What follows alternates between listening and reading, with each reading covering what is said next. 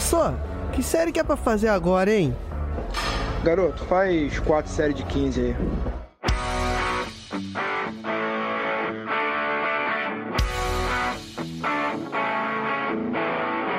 Você está ouvindo o podcast 4 de 15.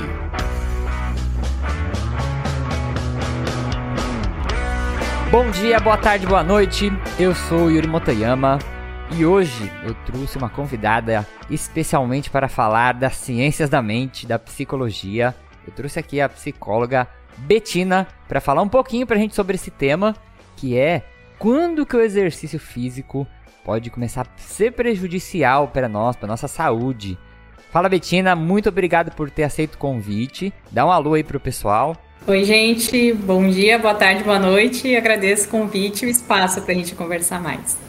E a Betina, ela trabalha, vou apresentar ela aqui, né? Ela trabalha com a parte de psicologia do esporte e já estava querendo gravar sobre esse tema faz um tempo, né? Sobre a parte de saúde mental, a gente até fez alguns programas. E aí, pelas redes sociais, depois até sugiro que vocês sigam lá as redes sociais dela. Ela estava compartilhando um trabalho, né, de conclusão da sua pós-graduação, né, Betina? Isso, aham. Uhum.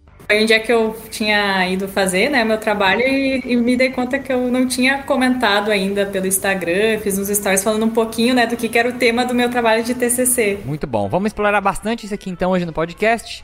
É, antes, eu vou deixar aqui alguns recadinhos para vocês e a gente já volta. E esse podcast ele tem o apoio da Centauro.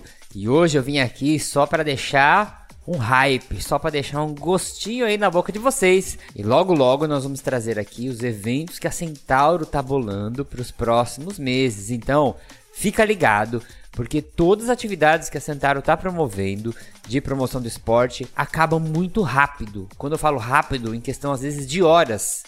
Então, se você quer participar, por exemplo, da corrida da Centauro, que eu sei que vai ter uma para vir por aí, que é um evento gratuito, muito legal. A gente participou ano passado, é muito legal. Tudo que você vai experienciar lá dentro do evento, é o kit, tudo, tudo que você imagina que tem numa corrida de legal que você já viu na tua vida, tem na corrida da Centauro e um pouquinho mais. Então fica de olho, porque nós vamos ir soltando e avisando por aqui. Quem acompanha o 4 de 15 direto no lançamento vai ficar esperto e não vai perder a oportunidade de estar com a gente lá nesses eventos, beleza? Então não come bola Fica de olho lá no perfil Centauro Esporte no Instagram, certo? Porque mobilizar pessoas impulsiona esporte e transforma vidas.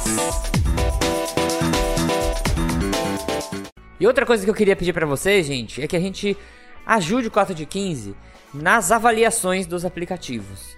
Aí, olha só duas coisas que eu não consigo entender mesmo. A gente tem lá no Spotify, por exemplo, mil e poucos assinantes. A gente tem lá, eu olhei a última vez, 29 avaliações de estrelinhas.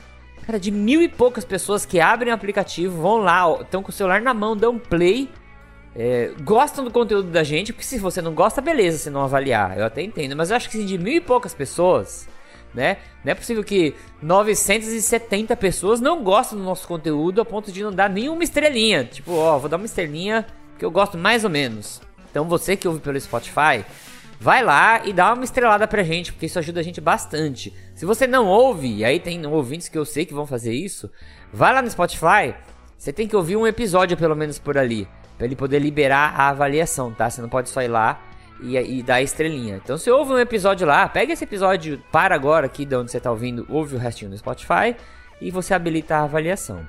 Outra coisa que eu queria pedir também é que vocês ajudem a gente compartilhando o nosso conteúdo. Tem muita gente que fala assim, poxa, Yuri, como é que eu posso fazer para ajudar o 4 de 15? Acho esse conteúdo tão legal. Puxa, compartilha.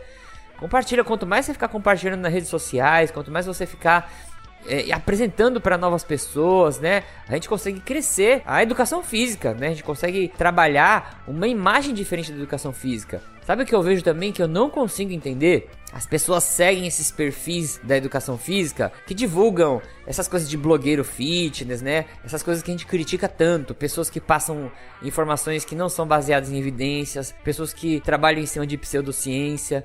Aí as pessoas seguem, dão visibilidade para esses perfis, compartilham esses perfis né? Então, quando a pessoa posta alguma besteira, a pessoa vai lá e compartilha. Então, ela faz aquele perfil crescer. E aí, outras iniciativas que estão trabalhando para fortalecer a educação física, para fortalecer a imagem da saúde, aí elas não compartilham. aí elas não ajudam a divulgar, aí elas não seguem, não interagem. Eu acho isso muito esquisito na educação física, né? A gente joga biscoito e valoriza as atividades que são absurdas dentro da nossa profissão e as coisas que a gente acompanha, que a gente gosta, a gente fala, poxa, legal, eu gosto, mas morre ali, né? Você não tem esse engajamento. Então, gente, vamos engajar com perfis, com projetos que vão fazer a educação física crescer, né? E vão parar de jogar biscoito e ficar dando bola é, para esses perfis que você sabe que não tem nada a agregar. Beleza, então? Então vamos lá. Vou lá buscar a Betina, que eu tô doido para falar sobre esse tema. Bora, Betina! Bora, Tchê! Aê! ah, do Sul!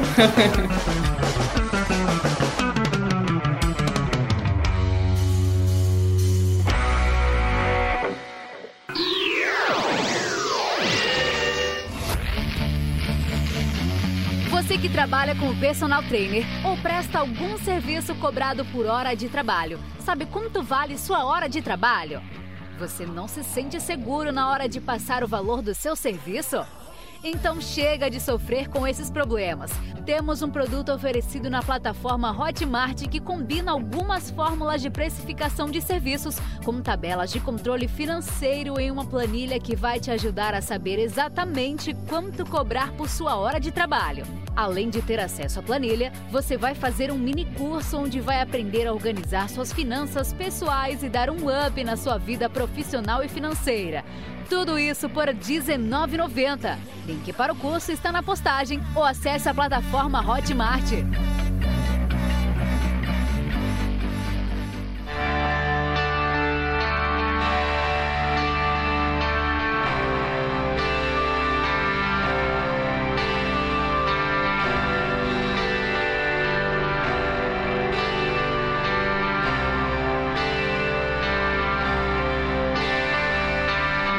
Betina Vidal Damasceno, ela é psicóloga, graduada pela Universidade Federal do Rio Grande do Sul. Ela estuda psicologia do esporte desde 2015 e agora terminando a pós-graduação em psicologia do esporte e da atividade física pelo Instituto Sede Sapientiae. Falei certo? Sapiens. Sapiens. Uhum. Nossa, falei totalmente errado. Fiquem aí com a pronúncia da Betina. Também possui formação em andamento em terapia do esquema pela Weiner Psicologia Cognitiva. E atualmente ela trabalha com psicologia clínica e do esporte com atendimentos online e com equipes de esportes eletrônicos. Betina, antes de começar, vou te perguntar por que que você escolheu estudar psicologia? A psicologia em si é, é mais ampla, você não tem uma resposta em específico, né? Na verdade, eu lembro no início da adolescência, assim, eu me chamar a atenção, né? Quando eu estava estudando um pouquinho sobre. Não sei, eu tive contato com a psicologia de alguma forma, estava estudando um pouco mais. E me pareceu ser um trabalho muito gratificante, assim, no sentido de, de poder ali, né, ajudar as pessoas, ouvir elas, ser um apoio. Isso me chamou muita atenção nesse período. Mas depois, na época de vestibular, de fato, né, eu realmente fiquei em dúvida de três cursos. Tanto arquitetura, porque eu me interessava, gostava, sempre gostei de matemática, por exemplo. É... Nossa, nada a ver a arquitetura com psicologia. Pois é. Fisioterapia ah. eu também tinha interesse. E Caramba. psicologia, mas como a psicologia eu já estava inclinada há muito mais tempo, eu acabei optando por investir na psicologia em si. E no caso. Tem, tem tudo a ver com as três opções, né? E no caso, né, até na a fisioterapia eu tive interesse também, porque na época de colégio eu fazia parte da equipe de atletismo do colégio onde eu estudava. Ah, e fiz por muitos anos, assim, parte da equipe, é, fazia corridas de velocidade, salto em distância. É, então eu, eu, eu tive muitas conquistas também na, na modalidade, né? Participava de, de campeonatos estaduais. Não cheguei num nível assim de campeonato brasileiro, né? Mas era uma coisa que eu buscava muito na época, mas em função dos estudos e quando eu comecei o ensino médio, meu colégio era bastante puxado mesmo, né? Então eu realmente tive que focar só em, em estudos, não, não tinha como conciliar também né, com é, teria mais demandas nos treinos e mais demandas nos estudos. Então foi o momento uhum. que eu priorizei os estudos mesmo. Mas teve um período, enquanto eu era né, ainda atleta, que eu tinha um. É, eu precisava tratar uma escoliose. Então eu fiz fisioterapia por um tempo e eu gostei muito e foi muito bom para mim. Então, até por isso que despertou meu interesse depois, né, na, na época de faculdade, enfim, de, de optar pela fisioterapia. Tanto que um dos vestibulares no Enem eu passei em fisioterapia e nos outros eu passei em psicologia, que, é, que era o que eu estava priorizando, né. Então, depois eu decidi realmente seguir pela psicologia, porque era a área que eu estava, né, com mais tempo tendo interesse. E também eu tinha esse interesse de tentar ver a psicologia no campo dos esportes, né? Por causa da minha experiência com atletismo, da minha experiência enquanto atleta. Eu sempre gostei de vários esportes, assim, né? No meu colégio uhum. dava que ter várias experiências com várias modalidades. Eu gostava de todas, sempre gostei de praticar esporte. E o atletismo foi o que eu me dediquei mesmo, né? Sendo uh, atleta, né? Ali do, mesmo num, contexto escolar, eu tinha uma, uma rotina ali que, que exigia campeonatos, né? Toda uma organização. Então, foi uma experiência muito marcante para mim que eu sempre levo comigo, assim, depois que eu ingressei na psicologia, né, eu sempre estava buscando é, na graduação, né, na faculdade, mas a psicologia do esporte não é uma matéria que a gente tem contato na graduação, assim, é, acho que mais recentemente pode estar aparecendo mais, mas quando eu ingressei na faculdade, foi em 2013, é, eu não vi assim muito contato com a psicologia do esporte e foi com o tempo que eu comecei a estudar mais, a buscar mais. E aí fui focando em outras áreas também que eu estava tendo contato. É que em 2015 foi o primeiro curso de extensão que eu, que eu vi, assim, de psicologia do esporte, né? Que foi até na Unicinos, é, com o psicólogo Maurício, que ele é gaúcho também. Uh, foi o primeiro curso na área que eu fiz. Aí desde então eu comecei a fazer cursos de extensão, comecei a ficar mais atenta a isso. Tinha uma colega também que sempre estava me passando os cursos de psicologia do esporte que ela via divulgação e eu sempre buscava e me organizava para fazer. E aí, no meu último ano da faculdade, é, eu atrasei um ano também. Uh, abri uma cadeira não obrigatória de psicologia do esporte. Daí eu aproveitei para fazer também, fiz meu TCC na área do esporte. Então, sim, de, de esporte adaptado para pessoas com deficiência, foi essa área que eu, que eu quis fazer. Então, o que me levou para psicologia é algo não tem muita uma resposta específica assim, né? Como que eu cheguei, por que eu escolhi psicologia, mas a psicologia do esporte em específico tem a ver com essa minha experiência, né, que eu tive sendo atleta também. Caramba, e muito rico, né? É muito difícil, pelo menos aqui em São Paulo, não sei como que é a realidade lá no sul, você ter um colégio que incentive tanto a prática esportiva, né? A ponto de você despertar esse gosto que despertou em você, né? Sim, verdade, verdade. Na tua família, você tem pessoas que praticam esportes, alguma coisa assim que você se inspirou ou veio tudo do, do, da escola mesmo? Não, foi realmente do colégio, assim, meu, meus pais não, não chegaram também a praticar alguma modalidade, por exemplo, né? A minha irmã, que eu tenho uma irmã mais velha, ela sempre gostou de vôlei, de acompanhar vôlei. É, até se envolveu também, né, ali na, na equipe de vôlei do colégio, por exemplo, né, então foi realmente muito ali da minha experiência da, do colégio mesmo que eu, que eu estudava é, lá na, na, minha cidade de, de São Leopoldo, é que eu sou de, de, São Leopoldo do Rio Grande do Sul. E estudei na URGS, né, em Porto Alegre também, né, fiz minha graduação lá. Uhum. Então, eu acho que é muito devido também à, à experiência com, com os esportes né, no colégio. E eu também morei né, num, num condomínio, então eu também conseguia né, ter minhas amigas. A gente sempre estava também brincando de alguma coisa, né? Ou praticando alguma coisa, jogando ah, algum esporte ou, alguma, ou algum outro jogo. Então, até fora do colégio eu também estava sempre envolvida de alguma forma, assim. A mãe da minha filha ela é formada em psicologia também, né? Legal. E eu conheço bastante psicólogos, assim. E conversando com eles, né, perguntando por que, que vocês escolheram psicologia. Eu sempre acho interessante saber por que a pessoa escolheu uma coisa que, meu, né? Você vai querer. Você vai trabalhar, vai ser sua profissão, né? Uhum. Escolhe tão cedo, né? É verdade. Uma grande parte fala assim, ah, porque eu tinha. Ah, como que eles falam? Eu tinha a. Eu tinha a ousadia de acreditar que eu ia descobrir como funcionaria a mente humana. Ah, sim. Não, agora você falando isso, eu até lembrei de uma outra coisa que também incentivou eu querer né, estudar mais psicologia, porque eu, eu adolescente, assim, sempre gostei de escrever histórias, até tinha esquecido hum. disso, assim. Mas eu sempre gostei de escrever, criar histórias e tudo mais, pensar personagens, era um passatempo para mim. Ah, é? E daí eu até, ah. uma época, acho que talvez foi o que fez eu ter interesse mais cedo na área, foi que eu iria conseguir, de repente, trabalhar mais os meus personagens, por exemplo. Então, de certa forma, tem também relação ah, com isso. Que legal. que legal. Pode ser mesmo, verdade. Então, eu ia te perguntar o que te trouxe para a esportiva, mas assim, já tá nessa tua fala já tá bem claro, né? Que esse contato todo com o esporte. Uhum. Ele trouxe você, né, para psicologia esportiva. E você comentou uma coisa que fiquei com uma dúvida. E você comentou que não é comum ter uma disciplina de psicologia esportiva nos cursos de graduação, né? uhum, né? É. E hoje em dia é assim ou você conhece algumas universidades que tem, mas não é obrigatório, sei lá, pelo MEC? É, a, a, maioria das vezes, assim, que eu vi ter essa disciplina, o que eu soube que em alguma faculdade tinha, né, tinha muita relação com ser alguma disciplina não obrigatória, né, de abrir ali, porque ou tinha algum mestrando, ou algum doutorando que estava envolvido com esse tema e podia abrir essa disciplina. É, mas, assim, num currículo tradicional das faculdades não é normal de, de se encontrar. Hoje em dia eu não sei exatamente como é que pode estar isso, é, uhum. mas ainda assim, é, na minha época, assim, realmente não era uma área que, que se falava, assim, muito. Da, a psicologia do esporte está presente na grade né, da graduação, já ali para as pessoas estudarem. E, e, costuma ser uma área, assim, que... É, por exemplo, eu era a única da minha turma que tinha interesse por isso. Talvez um e outro também, por gostar de esporte, gostar de acompanhar, sim, talvez sim. se interessasse. Mas é, eu era a única, assim, que, que às vezes pontuava em algum seminário, né? De falar, ah, tenho interesse no esporte, por exemplo. Então, tende a ser também um campo que quem né, ingressa na faculdade não costuma, assim, por, é, espontaneamente ter esse interesse, ao menos né, do que, que eu já observei da, das minhas experiências.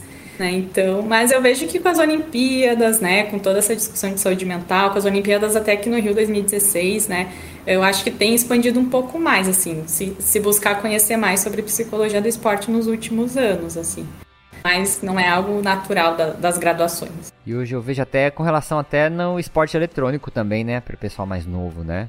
Tem uma atuação sim. muito grande psicologia. Né? É, sim, tanto é, a psicologia do esporte em si, né, pensando no número de psicólogos que tem, já é um campo assim que a gente já vê, né, um número de profissionais que vem crescendo, mas ainda né, é mais reduzido. Então, os esportes eletrônicos né, é, acaba sendo mais reduzido ainda. Mas eu também, como estou na área, acabo conhecendo mais profissionais, né? Então, esporte eletrônico, às vezes, é, são psicólogos que já gostam também do cenário e aí chegam né, na psicologia do esporte pelos esportes eletrônicos, por exemplo, né? Ou no meu caso, eu na psicologia do esporte vi que o campo dos esportes eletrônicos era um campo uh, em crescente, né? Então, busquei também a estar aberta a isso, né? Então, para mim foi muito do esporte para chegar nos esportes eletrônicos, por exemplo, né? Mas é legal ver esse, esses eh, desenvolvimentos, né, dessas possibilidades, assim, da, da psicologia também, né, mas além do tradicional, que a gente já está acostumado do clínico, né, que eu também gosto muito, mas legal ver essa, essa expansão também da, da psicologia. Muito show. E assim, eu sou um fã da psicologia na área de pesquisa, porque eu, falo, eu sempre falo aqui nas gravações que os temas mais legais de artigos vêm da psicologia. Estudar o efeito da barba, numa interação de umas pessoas. Nossa, tem tanta coisa que eu acho tão legal. No meu doutorado eu fiz uma disciplina de psicologia do esporte. Ah, legal. E eu fiquei fascinado, assim. O professor era muito legal também. Bom, antes da gente ir para a sua indicação, para a gente poder trocar de bloco, eu quero te fazer uma pergunta. Você estava me falando aí antes da gravação que você era do Sul e veio para São Paulo, né? Uhum. Tá um tempinho aqui nessa loucura. O que que você traria do sul para São Paulo, para São Paulo ser um lugar perfeito? Nossa, ah, acho que no meu caso em específico, né, seria a família mesmo. Pensando bem em parte pessoal.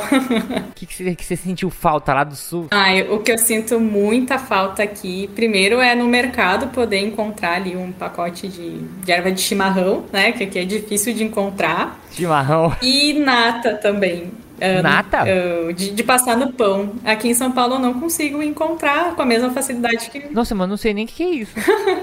é, então, é, aqui em São Paulo não tem, mas é, é. eu nem sei explicar também, porque para mim era algo muito dado. É tipo uma manteiga? É, é muito melhor.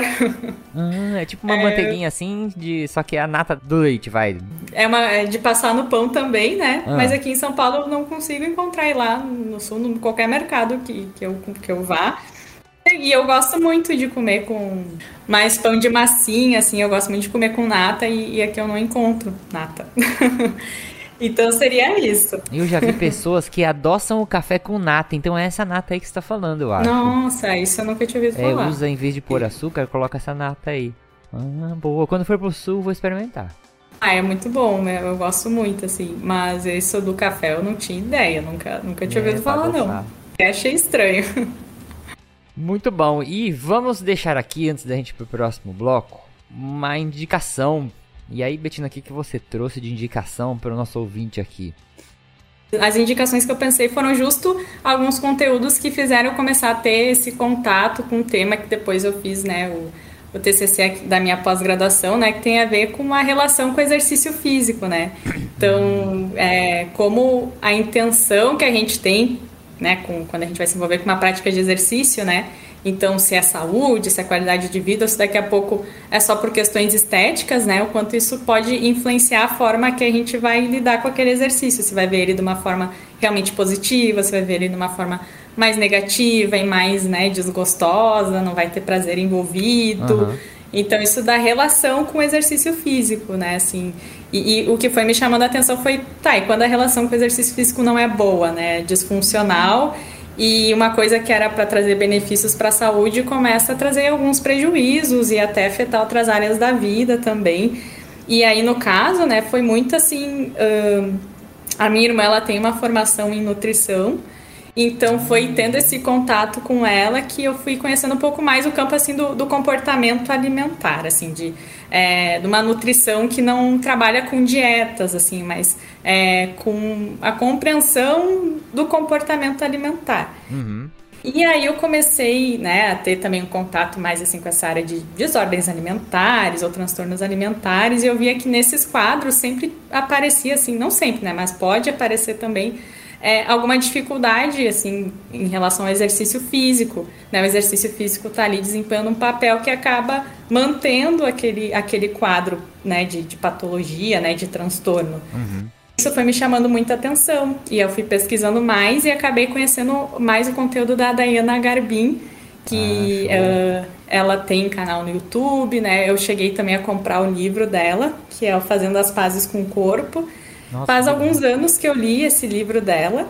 É, e eu gostei muito porque ela fala da história dela, assim, da, da experiência dela, né, de ter vivenciado é, questões, assim, de, de transtornos alimentares, como que foi isso para ela, como que ela foi se tratando em relação a isso, então foi trazendo também essas influências dos padrões de beleza, né, como uhum. que isso também interfere é, como a gente se percebe, né? Então eu comecei também a ter contato com esses conteúdos dela, né? Então tanto o livro dela como dois vídeos é, que eu, eu mandei para você o link também, né? Mas um é vou deixar aqui na descrição do episódio. Legal, legal. Um dos vídeos é com uma é, médica do esporte, o outro vídeo é com é, a Paula Teixeira, né, que é da, da área da educação física, e ela desenvolveu uma abordagem do exercício intuitivo. Então, acho foram contatos que eu fui tendo, assim, fechando muito bacana, assim, para olhar é para relação com o exercício físico, né? Para nossa relação com a atividade física, que é importante a gente entender isso também, uhum. para realmente a prática realmente contribuir para o bem-estar e não daqui a pouco tá trazendo prejuízos e a gente não, não saber identificar isso quando isso acontece. Sim, sim. Né? Tá certo, verdade. Então eu vou deixar essas indicações aqui na postagem, então você dá uma clicadinha lá para conferir. E vamos aproveitar já este gancho, vamos para o segundo bloco, onde nós vamos falar da pauta mesmo, né, desses assuntos que, aí que a Betina está trazendo, sobre quando que o exercício pode passar a ser prejudicial. Bora, Betina, para o próximo bloco? Bora, tia.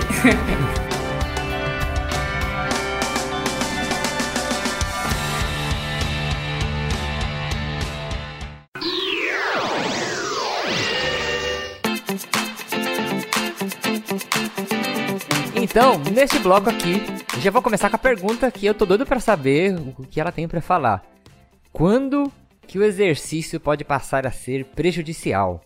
É, eu fui começando a estudar isso, né? Eu pesquisava muito, assim, buscava pesquisar, pesquisar o termo exercício disfuncional. Uhum. Mas aí eu né, via que academicamente não se utiliza tanto esse termo. Tem várias nomenclaturas também para se referir, né? Uma prática de exercício que pode ser considerada problemática para a saúde ou disfuncional. Uhum. É, então, pesquisando, né, o que eu fui encontrando é que seria assim, um exercício físico quando ele passa, né, a poder trazer prejuízos, tá.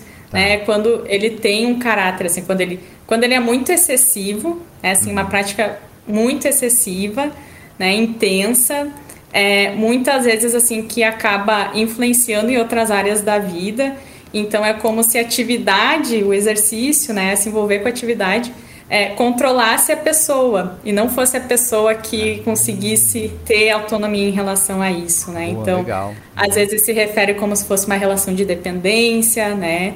Ou de vício, por exemplo, em exercício, né? Então, é, é um pouquinho nesse caminho, assim, tanto de ser excessivo, né? E também, em alguns casos, aí a gente pode relacionar mais, assim, a parte de comportamento alimentar, é, quando ele tem até um caráter, assim, de, de compensar, compensatório. Hum. Então, porque eu comi a mais, eu vou compensar com a prática de exercício. Isso é uma relação disfuncional, porque né, a gente tem que olhar para a nossa relação né, com aquele exercício. Se ele é para compensar algo, é, talvez isso não seja priorizar a saúde, né? Porque é, o, o, que está se buscando compensar? Uhum. É, por que, que precisa compensar? Da onde que vem isso? Né? É importante ter essa, essas considerações. E aí, né, que aí vem a sensação de culpa junto, a sensação de ser uma obrigação, então se perde o prazer da prática também. Acho que quando não tem o prazer é um indicativo importante, não de que está sendo problemático, né, mas de que daqui a pouco pode ser importante olhar mais, o que que que, que tem por trás né, da, do, do, motivo dessa prática, né? É algo de qualidade de vida, de bem-estar de saúde, ou daqui a pouco é, é para mascarar alguns objetivos assim mais estéticos, né? Principalmente se a gente for relacionar com alguns quadros aí. Uma coisa que eu tenho dúvida é que, assim, você está falando, né, que a pessoa ela tem começa a ter uma relação desprazerosa com o exercício. Mas às vezes eu percebo, e hoje eu percebo isso porque eu trabalhei praticamente a vida inteira em academia, né, tudo mais. Sim. É, E hoje quando você me fala, eu consigo buscar na minha memória e ver alguns exemplos, né, no passado. Mas o que eu acho que acontece é que assim a pessoa, é, ela não consegue perceber, né, a, a, princípio que ela tá tendo uma relação desprazerosa com o exercício, né? É, uhum, a pessoa tá, uhum. parece que ela fica tão envolvida naquela loucura, né, nesse lance da compensação que você falou, que é difícil dela cair a ficha nela, né? E falar assim, caramba, tem alguma coisa errada aqui, né? O ideal, né, se a gente conseguir aliar prazer com a prática, né, isso realmente vai trazer mais benefícios até em questão de, de saúde, né, emocional, de saúde mental, né? Mas é um ponto, assim, que já pode ser um, um primeiro sinal, né? Não quer dizer que não quer que aquela prática não possa estar trazendo benefícios, né? Essa questão sim, de, sim. do desprazer e tudo mais, mas já pode ser um ponto para começar a considerar, assim, olhar um pouquinho melhor para isso. E até também no, no, meu TCC, que eu fui pesquisando um pouco mais sobre, sobre esses, esses termos, assim, né? O que eu achei que alguns autores foram chegando num consenso, mas isso mais assim na literatura internacional, né? Na literatura ah. nacional não achei tanto essas discussões mas se foi chegando num consenso, num termo assim de exercício compulsivo.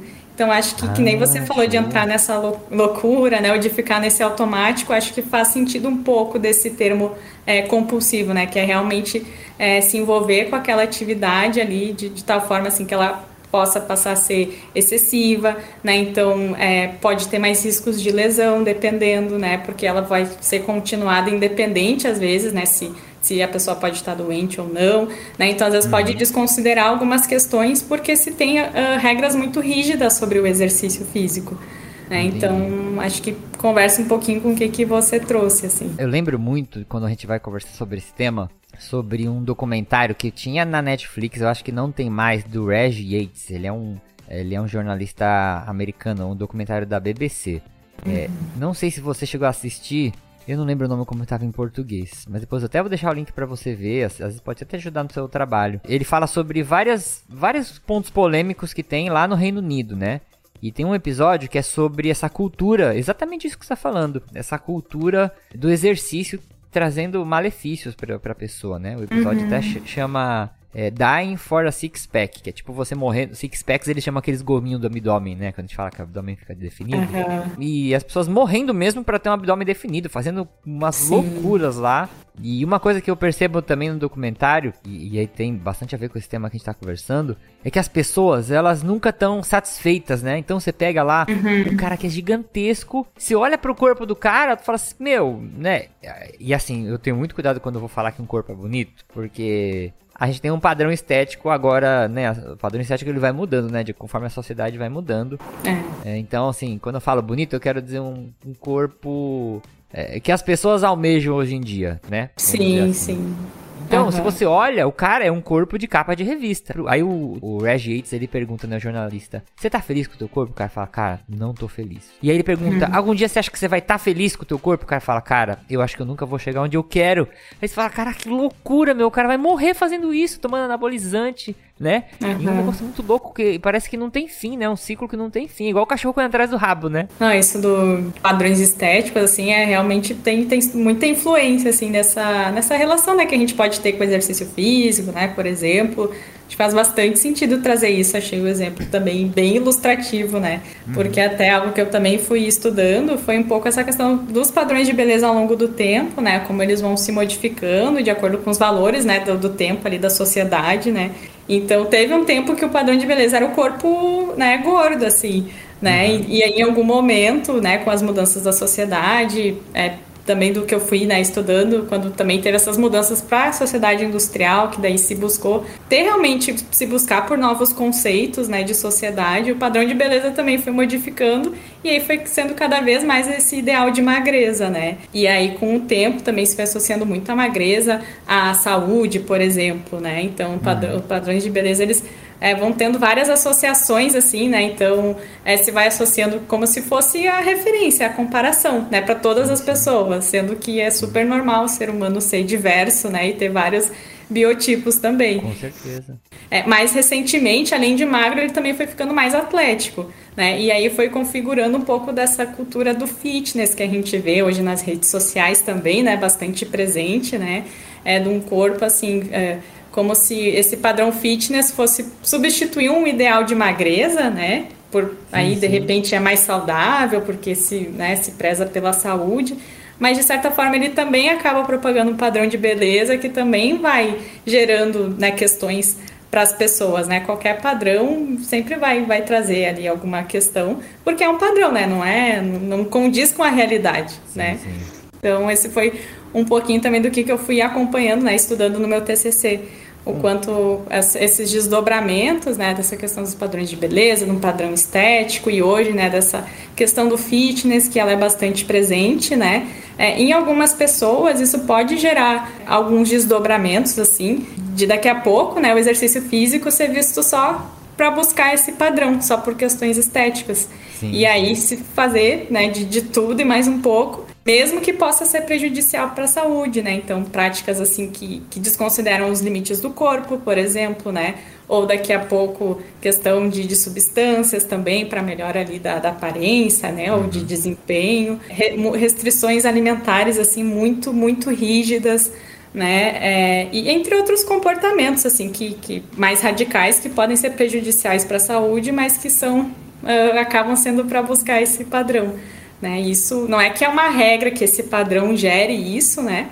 Mas os padrões, essas questões estéticas, elas vão criando um cenário que pode fazer com que algumas pessoas desenvolvam questões mais é, problemáticas, né, patológicas, em relação a exercício físico, né, alimentação, por exemplo, né. Então, você estava comentando sobre os padrões estéticos, né? Não sei se tem uma resposta para isso, é, mas como você estudou isso, ou até o seu ponto de vista que eu gostaria de saber. Por exemplo, a gente teve uma época que a sociedade, a, o padrão de beleza estético era você estar acima do peso, era você ter um corpo gordo, como você falou, né? E isso estava relacionado à nobreza, porque as pessoas que eram Uhum. tinham um corpo gordo conseguiam comer. Né? Se conseguia comer, né? Igual ter o dente podre, por exemplo. Quem tinha dente podre conseguia comer bastante carboidratos, essas coisas, né? Então isso era um, era um considerado um padrão de beleza. Daí pra frente eu não consigo mais fazer esse paralelo, por exemplo. Aí a gente foi emagrecendo o padrão estético. O que, que você acha que esse emagrecimento, né? Aí a gente chega naqueles modelos de capa de revista, modelo de roupa, né? Que é praticamente doente, é praticamente, é praticamente não, uma pessoa anoréxica, né? E ela tá lá vangloriada. O que, que tá relacionado, assim, a essa magreza? Você consegue, você conseguiu pensar alguma coisa assim, ou se você leu alguma coisa assim? Uma resposta específica, assim, eu realmente não sei dizer, assim, até algo que ficava me, me intrigando bastante, né? Mas o que eu, que eu percebo, assim, né, do que, eu fui entendendo, acho que era justamente para ter essa ruptura, né? Se antes, é, pelas transformações sociais. Não sei de que forma exatamente que isso foi acontecendo, mas foi como forma de demarcar é, um novo tempo. Né? E, e, também porque a gente, né, com a sociedade industrial, por exemplo, né, a gente acabou, hoje em dia, né, a gente tem muito acesso é, isso generalizando mesmo, né? Mas essa questão de uhum. fast food, por exemplo, né? A gente tem mais acesso a ultraprocessados, isso tem uma tendência a fazer com que se ganhe mais peso, né? A gente tem índices de sedentarismo mais elevados, né? Então a gente está com um estilo de vida que acaba levando, né, que a gente acabe tendo comportamentos que também podem ser, né, complicados, prejudiciais para a saúde, mas a gente está tendo mais acesso também, né? Essa questão de, de ultraprocessados, Entendi. por exemplo, né? E ao mesmo tempo, nunca se tem falado tanto de emagrecimento, de dieta, de exercício físico, sim, sim, né? É. Então, o que eu fui pesquisando também foi que as dietas restritivas, né? Isso assim, muito restritivas, a longo prazo, né, elas não costumam funcionar, né? Então, a próprio, o próprio sistema assim que busca resolver esses, esses problemas, por exemplo, de obesidade, né, também é o que gera isso de certa forma, mas a gente tem toda uma indústria por trás disso. Então acho que é um tema super complexo, teria várias considerações, assim, várias variáveis para falar uhum. assim, né? Para a gente ir pensando nessas transformações sociais que a gente foi tendo, assim, de, de forma geral, né, na sociedade, né? E de fato, assim, a gente não tem, não é todo mundo que tem também acesso a uma alimentação de qualidade, né, e tudo sim, mais. Sim mas estou falando mais num geral, assim, é as coisas que eu, que eu percebo dessas transformações que daí, depois elas vão sustentando alguns padrões, né, e acabam mantendo. É tipo como se a sociedade começou a ganhar peso, né, todo mundo, e aí, o, agora eu tô viajando também, tá, vamos, tô, modo viagem aqui. Mas aí todo mundo começou a ganhar peso, e aí você ganhar peso não era já um sinal de nobreza, porque não era mais os nobres que estavam ganhando peso por causa da, do acesso à comida. E aí o pessoal falou, então beleza, então agora vamos pro oposto. Vamos deixar todo mundo magro e doente, né? E aí eu quero ver quem vai conseguir, né? Porque é, hoje em dia, para você ter acesso a uma alimentação, você consegue comer bem no Brasil. Hoje em dia você consegue comer bem no Brasil.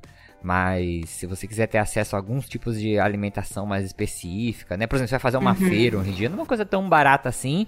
É, você vai num show, às vezes eu já vi em, em shows, ô Betina, a garrafa da água ser mais cara do que a garrafa de Coca-Cola né? Uhum. E, e é às vezes os alimentos processados são piores e são mais baratos, são mais acessíveis, né? é. né? Mas beleza. Agora a gente tá passando por uma loucura onde a sociedade tá querendo ficar forte, né? Que é esse fitness. E tá querendo sair dessa pos posição da, da, do magro, né? Hoje em dia o magro uhum. não atrai tanto quanto o fitness, entre aspas. E uhum. eu acho muito legal que a gente pode ver essas mudanças do padrão estético pela boneca Barbie. Se você pegar a boneca Barbie desde a década de 60 ou 70, quando ela foi lançando, ela foi acompanhando todos os padrões estéticos. Ela tinha a uhum. cinturinha mais larga no começo, depois ela ficou com a cinturinha fininha, depois ela ficou magrinha, mais esticadinha. Agora logo logo a Barbie vai. Apesar que a Barbie mudou o estilo dela, agora ela já tá mais diversificada, né? sim. Mas. Sim. Agora eu queria saber o que, você acha. Por que, que agora a gente tá indo pra, essa, pra esse padrão do fitness, do musculoso? Você, você chegou uhum. a pensar em alguma coisa assim? É que nem eh, tudo que eu fui trazendo aqui foi um pouco das percepções né, que eu tenho sobre esse tema, né? Não, não sou tipo a mais especialista dessa área também, né? Mas o que eu fui estudando, eu fui uhum. é, percebendo um pouco dessas tendências sociais assim que acabam influenciando, né? E hoje, assim, até em relação ao fitness, né, um pouco assim do que, que eu fui estudando, é que realmente se foi percebendo que esse ideal de magreza, ele ia trazendo muitos prejuízos mesmo para para a saúde como um todo, né? Então, isso de uma magreza extrema que realmente não é saudável e que as pessoas acabam acabavam, né, eh, valorizando e buscando, é, porque era dado como natural, né? Como se, uhum. se fosse algo a ser comparado e seguido, né? E, e, e, se, e se, buscar. É, e aí eu vi também, eu acompanhei né, alguns autores assim trazendo que esse padrão fitness seria então para substituir esse padrão, né, de ideal de magreza e seria um padrão considerado mais saudável, porque aí, né, se, do que eu, né, acompanhei da cultura fitness tem a ver, né, de, de se buscar por um estilo de vida, né, saudável, às vezes regrado, né, de uma forma até excessiva também, o né? corpo representa isso, né? Isso, e, e o corpo, né, o, o, padrão ali de beleza corporal, né, estético, né, um corpo tonificado, é, magro e tonificado no caso, né, mas que tem esses cuidados, é, é muito é, visto como né, um referencial de saúde, de autocontrole, de disciplina, que é valorizado pela cultura fitness, né? E que acaba sendo valorizado socialmente, de certa forma, né? Então, se associa aos padrões de beleza essas noções de, de sucesso, de felicidade, então... Você tá falando agora, meu, um monte de coisa surgiu na minha cabeça, mas Uhum. não sei se tu concorda comigo, mas por exemplo, hoje a gente vive numa sociedade que é muito produtivista, né? Sim. É, as pessoas querem saber com o que, que você trabalha, querem saber quanto que você produz, né? Quem é você na sociedade. E às vezes, será que né, esse corpo forte não É. mostra pra sociedade um- uma foto que fala assim, ó, gente, eu sofro, eu me dedico, eu, Aham. né, eu sou forte, eu É. supero a- a- as dificuldades, eu não choro, né? Que é um perigo, né? A gente ter. A gente já tá associando, né, as pessoas a isso, né? Muito interessante o que você falou, viu? Caramba. É isso de superação constante, né? Acho que até a frase assim, no pain, no gain, né? Que sem sofrimento não tem o ganho, né? Que eu vejo Exatamente. muitas vezes associado a essa, essa da cultura fitness, assim, né? Então, é, que se precisa ter um sofrimento envolvido, né? Para se atingir esse grau de, de sucesso. E claro, não que não exista sofrimento, faz parte também, né? Mas o foco, por exemplo, né, de alguns comportamentos assim de, de exercício, por exemplo, né, se a gente for focar só em, em- em sofrimento, né, isso realmente pode trazer, pode prejudicar muito a saúde, né, pode levar a lesão, por exemplo, pode é, favorecer alguns quadros, né, de saúde mental, de, de ansiedade, né, ou até de depressão também. Então, isso que é importante, enquanto profissional da saúde, a gente ter cuidado com esses discursos, né. Eu acho que é legal ter isso de valorizar a saúde, né, de trazer que é importante buscar por esses cuidados, mas também estar atento né, da forma que isso é feito nas mídias, né? Que às vezes a gente vê alguns conteúdos de mídias sociais, né? Que às vezes são promovidos por pessoas assim, é, de, de influenciadores, né? De blogueiros que às vezes têm interesses por trás também. Né? Então é importante a gente cuidar que às vezes esse discurso de saúde, disciplina, autocontrole pode estar mascarando alguns comportamentos que são potencialmente prejudiciais de certa forma. Sim, você não tem que buscar o sofrimento, né? Uhum. Eu tava, eu tava pensando também, né? Tem um- uma frase que eu acho um absurdo, assim. Que as pessoas. Tem muito no, no ambiente é, corporativista, né? E a pessoa fala assim: ah, se eles acordam às 5 da manhã, você tem que acordar às 4. Tipo, dizendo que você tem que. Você tem que sempre estar superando. Meu, se a gente viver uma vida assim de competição, a gente fica louco, cara. A gente já tá É. ficando louco, né? Mas se a gente vê nessa loucura, e aí eu tava conversando um tempo atrás pra um amigo meu, que ele é empresário, assim, ele falando assim, como se fosse um motivo de orgulho. Eu ia pra academia às 6 horas da manhã, e todo mundo, né, fala, poxa, acorda mó cedo, vai pra academia, que legal.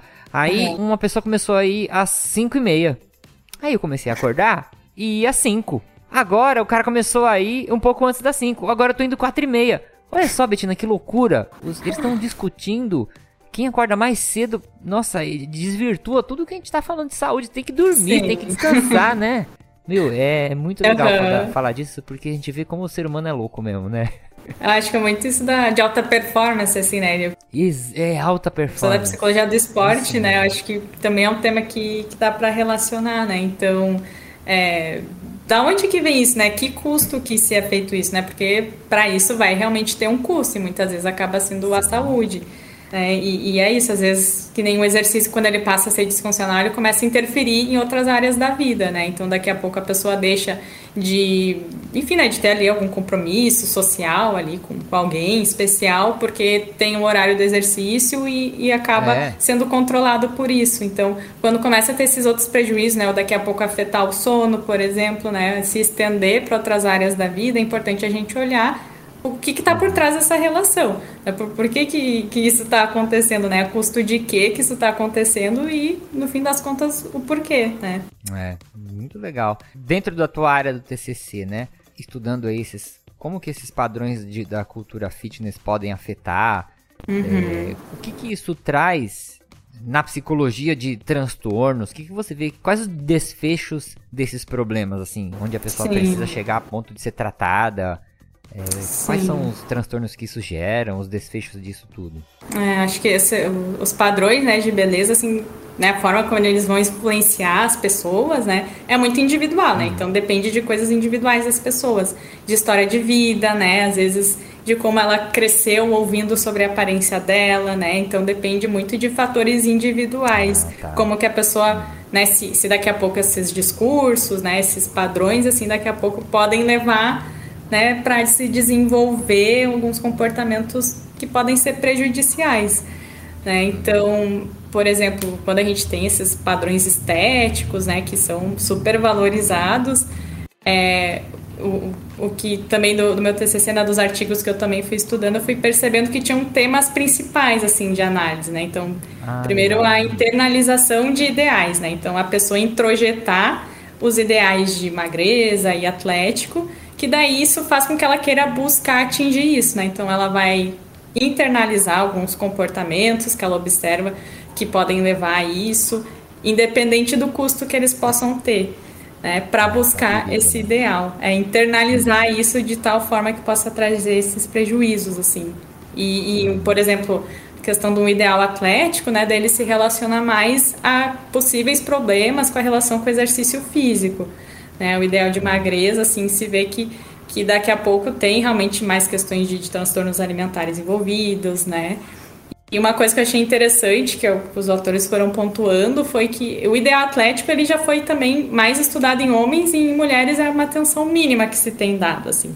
Essa questão da magreza já foi né, mais estudada, já se percebeu os malefícios que pode ter, por exemplo, de questões de imagem corporal, né, de como a pessoa se percebe.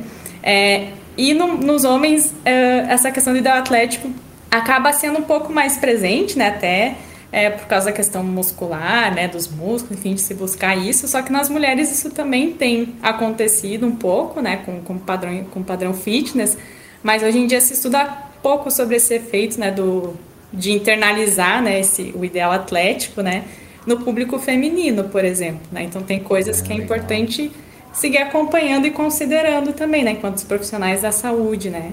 O que eu achei bem interessante foi como nos ambientes de academia ou até assim a percepção de instrutores, né, em relação a isso. Então, é, por ser um padrão muito valorizado, normalmente até tem a ver um pouco com essa alta performance que a gente falou, né? Uma pessoa assim super disciplinada no exercício e que acaba tendo até uma prática excessiva, né? É, por fora é visto como algo muito admirável, né? E positivo, porque a gente vive num, num nesse, nesse cenário, né? Que acaba uhum. valorizando esses comportamentos. Só que é uma linha tênue em que a pessoa pode estar fazendo isso realmente porque ela se adaptou bem àquilo, ou daqui a pouco porque ela está tendo uma relação disfuncional com o exercício. Aí isso depende muito da história de cada um. Então, às vezes, por ser muito naturalizado e até valorizado, né, como a gente já falou, essa questão dos ideais estéticos, né, como eles são vistos como uma referência, é, nos ambientes, né, de, de ginástica, de academia, é, pode ter um comportamento ali uh, mais patológico, mais prejudicial, que daqui a pouco não vai ser identificado, porque é naturalizado. E os instrutores também, daqui a pouco, podem ter dificuldade de saber identificar isso, porque é algo muito dado também nessa valorização de, de conseguir se dedicar a um exercício físico, né? Que, que é legal poder aderir a um exercício físico, né? Isso é super. É um processo uh, que, que exige bastante, dependendo da relação que a pessoa tem né, com exercício. Tem pessoas que têm mais facilidade de aderir, outras por causa da história de vida podem ter mais dificuldades, né? Mas uh, a gente também tem que uh, tá atento, né? Uh, que daqui a pouco, em alguns casos, pode estar tendo uma relação problemática isso. Né? Não necessariamente é só positivo, né? É como se a gente fosse naturalizando aos pouquinhos, aos pouquinhos, e aos pouquinhos, e aos pouquinhos. Isso. E é igual você matar o sapo fervendo na água, né? Você não percebe, ele não percebe que tá esquentando a água. Quando vê, ele já morreu, né? E a gente vai ultrapassando esses limites, né?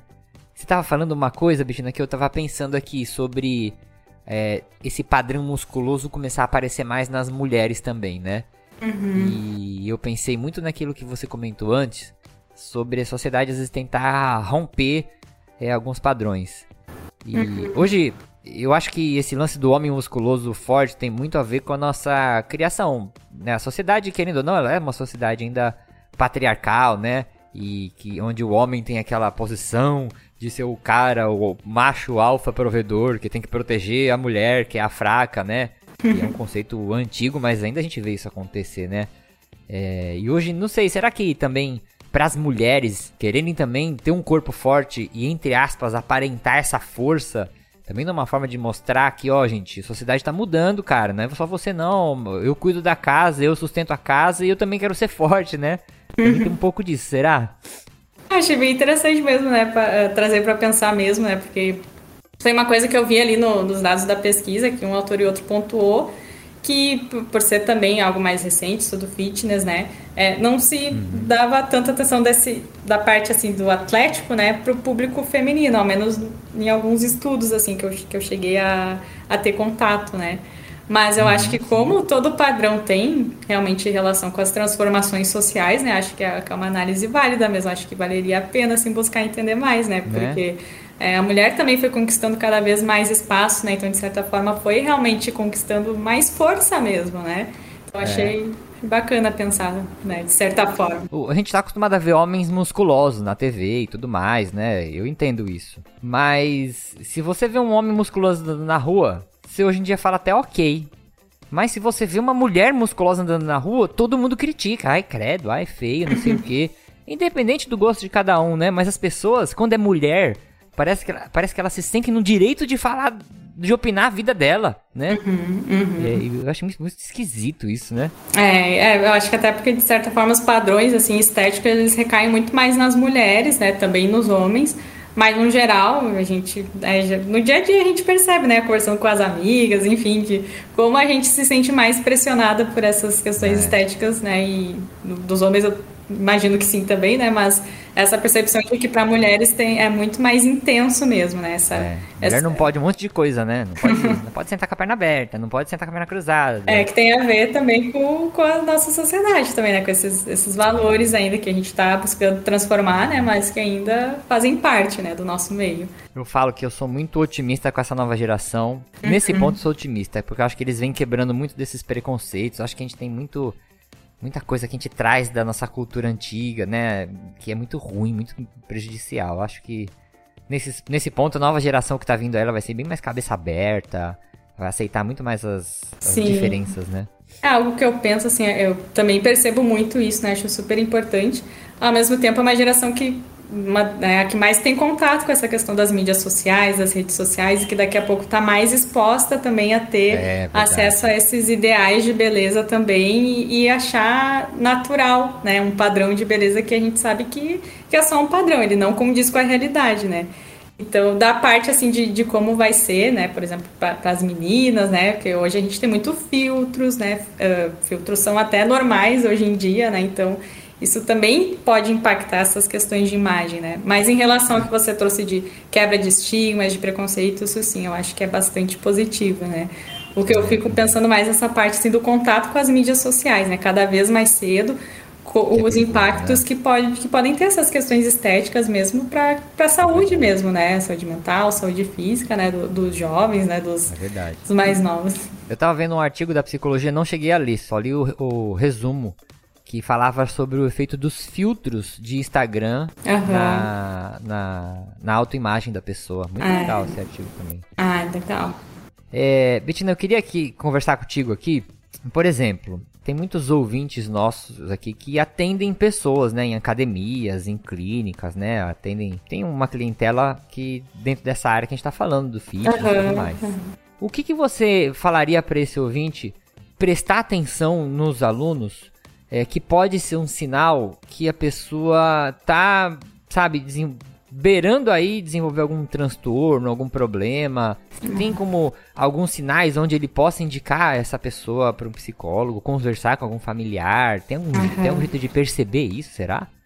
É, acho que não, não sei exatamente, né, do é, qual que é o, o, contato, assim, né, se é direto ou mais indireto, né, o contato desse profissional, né, com, com o público, assim, mas acho que que no geral, né, se for possível perceber ali que às vezes assim uma coisa que eu acho curiosa é a pessoa tá num aparelho, só que ao mesmo tempo tá no celular, sabe? Então, ah, tá. é, não que isso seja um sinal, mas eu acho curioso, porque ali o, o, exercício físico, né, seria um momento que, para ser bem aproveitado, iria envolver uma presença, né? Então, é, uhum. uma pessoa que tem uma intenção de se priorizar e de focar na sua própria saúde, né, ela vai tender a estar tá mais conectada com aquele momento ali, né, do exercício, por exemplo. Mas é só uma coisa assim, que, que me chama a atenção. Não estou falando que isso seja um sinal né, de, de algo muito grave, tá. assim. Mas acho que se for uhum. possível perceber que tem algum tipo de sofrimento, né, que a pessoa acaba, às vezes, a, a, o fato dela estar tá ali pode estar tá interferindo também em outras áreas de alguma forma, né? Se parecesse algo assim muito excessivo da prática, assim, né, sem, sem, enquanto profissional da psicologia, né, sem ter um contato também, né, com a pessoa, né, porque a, a, isso vai ser muito individual a forma que vai aparecer, né, é, mas pensando aqui, eu acho que é um pouco é, de, de perceber, assim, alguns comentários, é, se a pessoa, por exemplo, está sempre se colocando para baixo, né, quando ela vai reparar na aparência dela, né, daqui a pouco ah, já pode tá. ser um ponto de estar tá considerando, né? Mas acho que, num geral, assim, para profissionais, o, o, que eu realmente indicaria seria buscar ter mais contato também com esses temas, né? Então, é, de repente, buscar também compreender mais essa questão da área do comportamento alimentar, né? Da, da parte, assim, de, de exercício físico, às vezes em quadros é, que podem envolver algum tipo de, de transtorno alimentar também. Né? Acho que seria. É, porque no geral a gente tende a naturalizar alguns comportamentos assim super rígidos em relação à alimentação e ao exercício, mas no fundo eles podem ter um, uma base mais patológica, né? Então é importante buscar compreender mais sobre esses temas, né? Que é, por exemplo, eu da área da psicologia, né, eu mesma não tive muito contato, né, com essas áreas, assim, foi mais na minha especialização e porque eu escolhi estudar esse tema. Né? Então, acho que uhum. também acaba, nós profissionais, a, a, gente também, né, é importante a gente estar tá atento a isso para daqui a pouco não estar tá reproduzindo esses discursos, né, para realmente a gente poder priorizar a saúde das pessoas que a gente está atendendo. Mas realmente, se for pensar nas formações, né, na psicologia, é, até assim, estudar exercício físico, né, na faculdade, que o exercício físico já tem vários benefícios para a saúde mental, é um aliado de muitos tipos de tratamento. Só que a gente não tende a estudar muito sobre isso na nossa formação tradicional. Né? Então, acho que não sei como é que é específico isso para outras áreas, né? pensando no exercício físico ou a questão de alimentação, né? É, mas acho que no fundo também é importante a gente estar tá, tá buscando questionar alguns padrões né? e buscar tá estudando mais sobre, assim. Eu acho que isso seria uma, uma principal indicação para também é, poder ter esses conhecimentos ali para nossa prática, assim.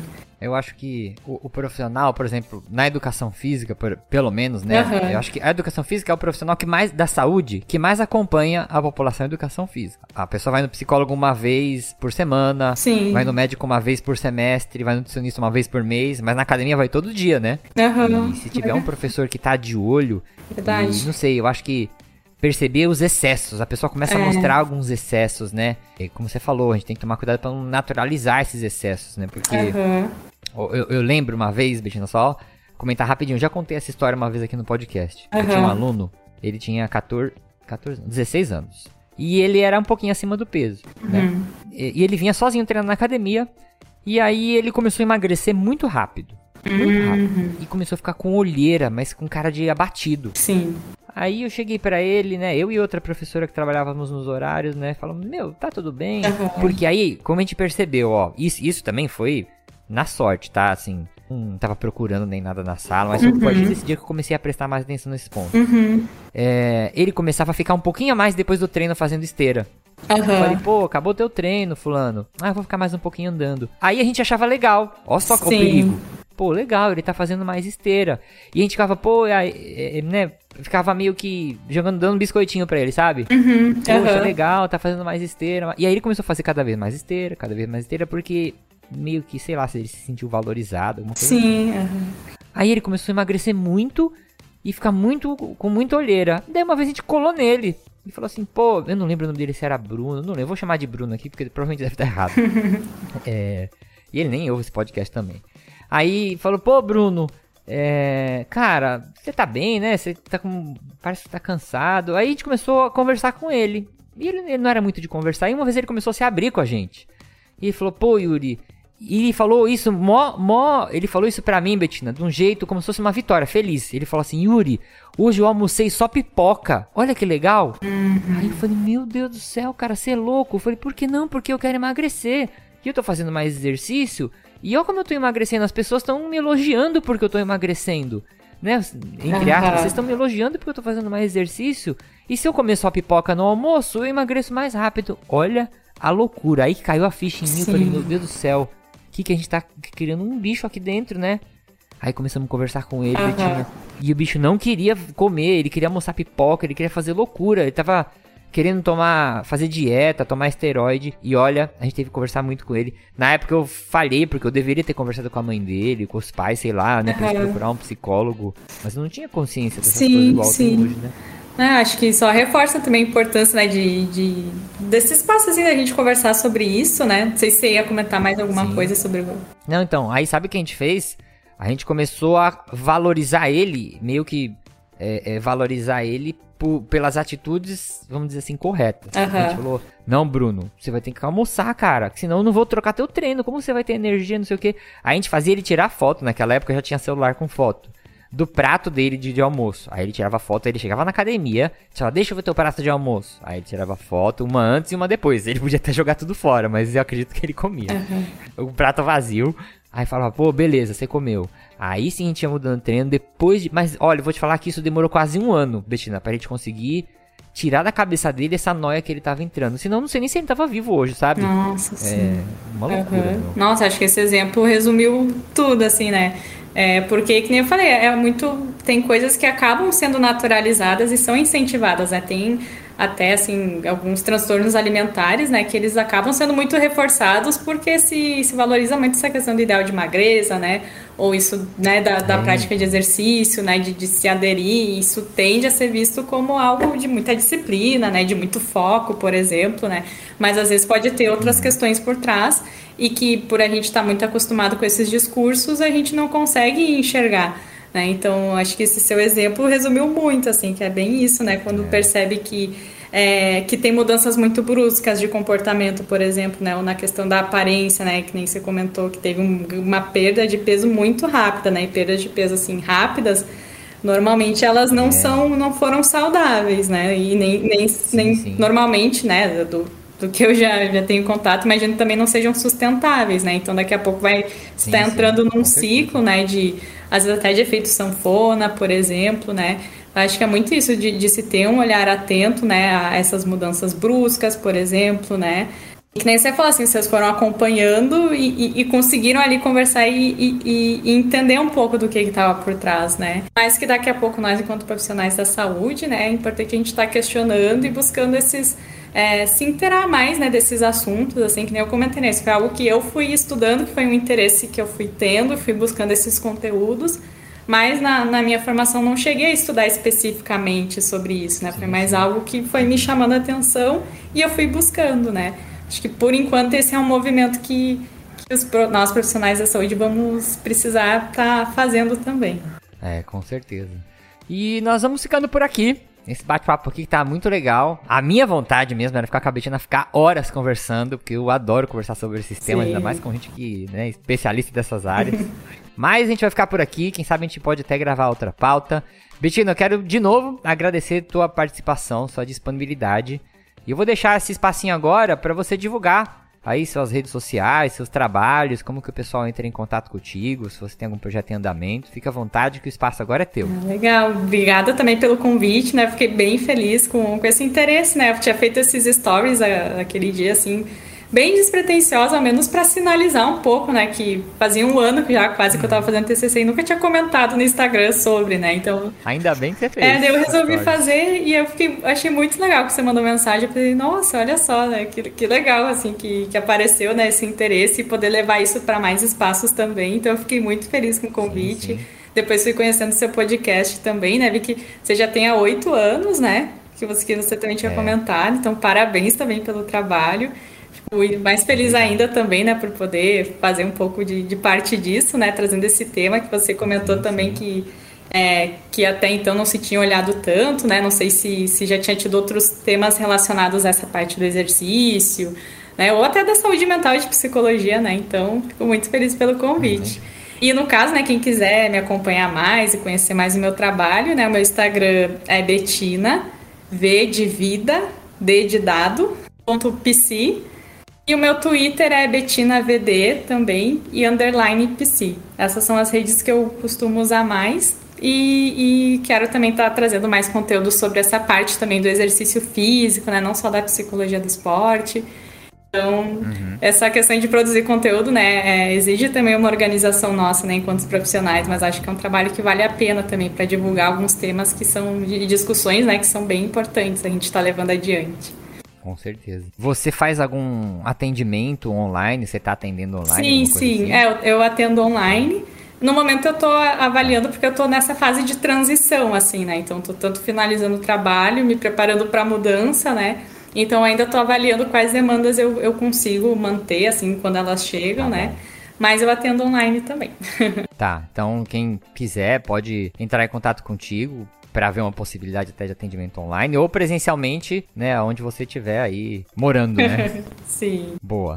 Então a ficha técnica do programa, a apresentação foi feita por mim, Yuri Motoyama e Betina Vidal Damasceno. A produção foi feita também por mim, Yuri, pela Betina. A edição foi feita por mim, a música de abertura foi produzida pelo compositor Anderson Botega e as vozes da introdução são dos queridíssimos Diogo Bob e Marlo Sanuto. Esse podcast é apoiado pela Centauro e também pelo nosso ouvinte Douglas Godoy. Douglas que tem uma iniciativa de empreendedorismo para personal trainers. Depois você procura lá no Instagram, Personal 10x ou você vai lá no perfil Douglas Godoy, segue lá, que também é um cara muito legal que está trabalhando bastante em prol da nossa profissão. E me despeço de você, arrume sua coluna, cuide da sua saúde mental e até o próximo episódio. Tchau, gente. Tchau, Betina. Valeu!